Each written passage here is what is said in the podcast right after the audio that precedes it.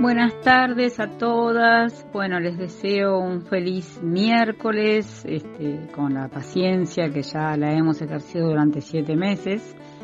Y me gustaría hoy tratar de responder, sé que no la voy a poder responder por completo, a la pregunta de qué falló en las comunicaciones del gobierno respecto de la pandemia. Digo pandemia y no cuarentena porque la cuarentena es una de las medidas que se tomaron para combatir la pandemia, ¿cierto? Es decir, que estaría incluida dentro del tema de la pandemia. Ayer, o sea, el día martes, ayer, este, se publicaron varias notas donde el Consejo de los Médicos Epidemiólogos que asesoraron al presidente este, y a los gobernadores para tomar las distintas decisiones, hicieron una suerte de autocrítica eh, respecto de, bueno, que no deberían haber hecho una cuarentena tan larga porque la gente se cansa, porque perjudica económicamente al país y porque en realidad tenían que haber hecho algo corto, efectivo, por ahí repetirlo si hacía falta, pero más testeos para poder ir aislando los casos y evitar y avisar a la gente que estuvo con alguien contagiado, o sea, hacer una red de contención de los contagios, porque claro, hay que rendir cuentas ahora que hemos pasado ayer el millón de contagiados y tenemos más de 26.000 muertos.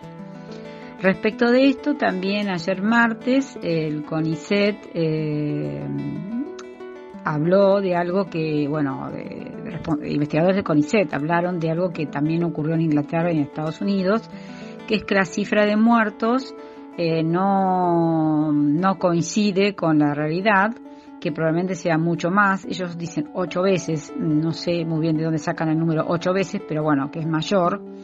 En Inglaterra y en Estados Unidos lo que ocurrió fue que los eh, geriátricos, lo que ellos llaman nursing homes, eh, como son lugares donde son verdaderos nidos para el coronavirus porque eh, rápidamente se contagian y además tienen el tema de que es muy común que la gente más mayor se, se, este, se enferme, eh, de, se muera de neumonía. Entonces, como la neumonía es una de las cosas que trae el coronavirus, bueno, hacían los certificados de función diciendo que murió de neumonía y en realidad eh, la neumonía había sido provocada por un coronavirus. Esto pasó en Inglaterra y pasó en Estados Unidos, donde se vieron obligados a blanquear los números y eh, fue hecho adrede en los dos países. Acá no sé si fue adrede o no fue adrede, pero porque acá parece que hay una gran impericia para hacer todas las cosas. Eh, a veces ni siquiera le encuentro la mala intención, lo que le encuentro es la incapacidad, ¿no es cierto? Porque hay otro dato también que me pasó una colega hoy, de, un estudioso de datos de Twitter, donde, que, está, que está en Twitter, pero trabaja en Francia, que Argentina ha salido, no, no la tienen más en cuenta para los datos de COVID porque no son seguras sus mediciones. Por ejemplo, en Córdoba y en Santa Fe, que es lo que cita directamente el autor, este, se están, se están, y gran parte del país se cuentan los casos positivos y no los negativos. Entonces vos no podés decir qué porcentaje de la población está contagiada si no contás los negativos. O sea, hay que contar positivos y negativos. Entonces ah, eh, tenemos eh, serios problemas con cómo contar, saber contar, y tenemos serios problemas con respecto a cómo salimos de esta eterna cuarentena o cuarentena larga o, mm, perjudicial porque ha traído muchísimos problemas económicos y eh, más que nada también problemas a los enfermos de otras enfermedades que no han podido tratarse, eh, la salud mental, la, escolarización. Eh, bueno, definitivamente el virus existe, el virus es, es tremendo, daña muchísimo porque la gente que se ha curado queda con secuelas y no todos, pero muchos que han tenido episodios más, más fuertes que quedan con secuelas. No se encuentra una vacuna, eh, hay eh, laboratorios que han eh, suspendido las investigaciones y también seguimos con el tema de la infodemia, es decir, con las noticias falsas. Yo tengo un ejemplo de hace, la semana pasada eh, que se replicó en casi todos los diarios de Argentina y eh, en la televisión y también vi que en diarios españoles. No quise seguir buscando porque más buscaba más me amargaba, la verdad. Y les cuento un poco cómo era. El, título eh, para enganchar al, lector, el título es, estrategia de la fake news, se llama clickbait, o sea, como en inglés querría decir hacer, usar de carnada el click, para, porque cada click que hacen los, sobre, en las redes sociales los, este, los lectores, eh, supone eh, aumento de la publicidad. Entonces, los, este, eh, el título decía que un estudio decía que el, el virus se podía vivir en el podía vivir casi un mes, 28 días. Bueno, uno cuando lee eso, este, que había aparecido un estudio que decía que el virus podía vivir, el coronavirus podía vivir, uno se siente espantado. Cuando uno entraba a la nota, eh, ayer estuve haciendo toda una investigación para una charla que tengo que dar eh, ahora en estos días. Eh, bueno, resulta que es un estudio australiano del año 2010 y que lo que decía en el estudio era que los celulares y los billetes si vos lo pones eh, en, un ambiente frío y eh, a su vez eh, oscuro, entonces dos virus que ellos habían estudiado similares al coronavirus podían llegar a vivir un mes. Quiere decir que no es que hubo un estudio que dice que, aparte un estudio no es representativo de nada, ¿no es cierto? Que un estudio dice que el virus puede vivir este, un mes lo que hubo fue un estudio que alguien resucitó, un estudio australiano, donde se estudiaban dos virus similares al COVID eh, y que decía que eh, en, la presencia de, los dos virus similares en los celulares y en eh, los billetes, en frío, en un ambiente frío y en un ambiente oscuro, podían llegar a vivir casi un mes.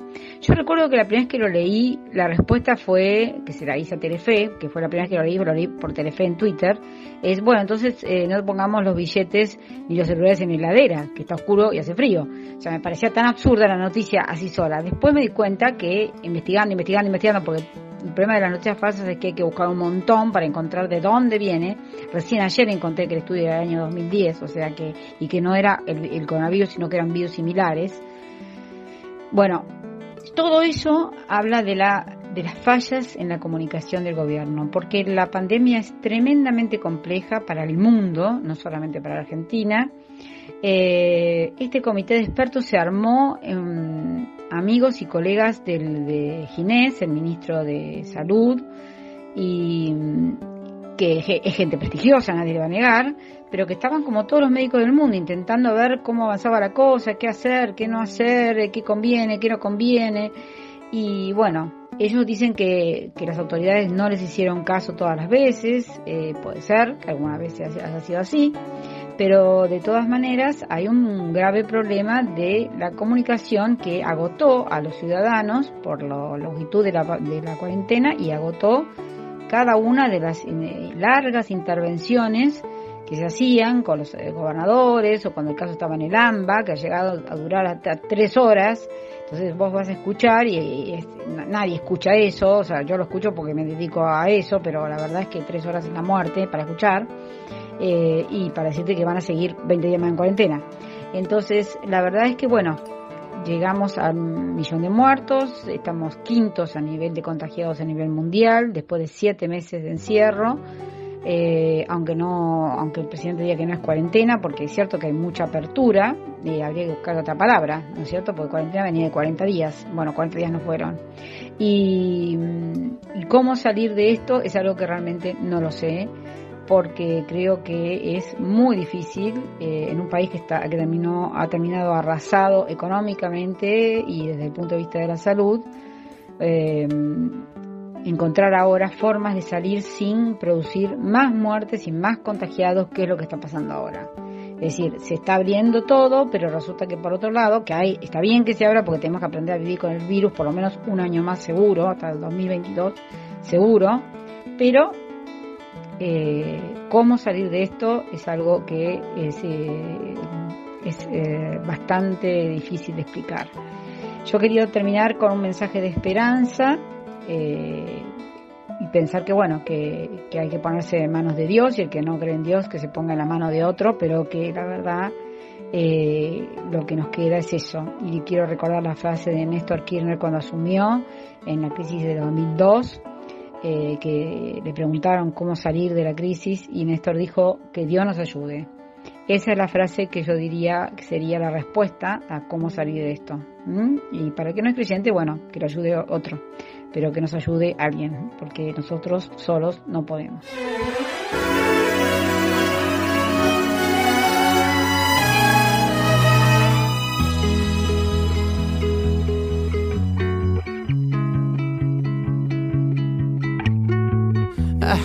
Dream I was mugged outside your house. I had a dream in a panic, you came running out.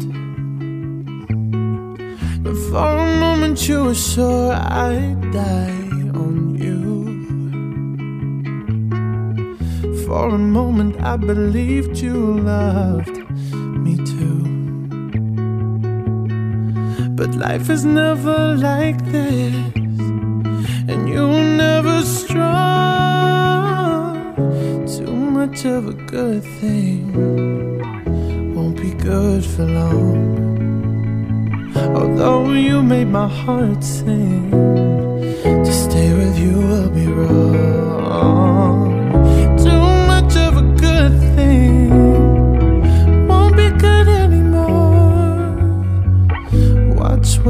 true.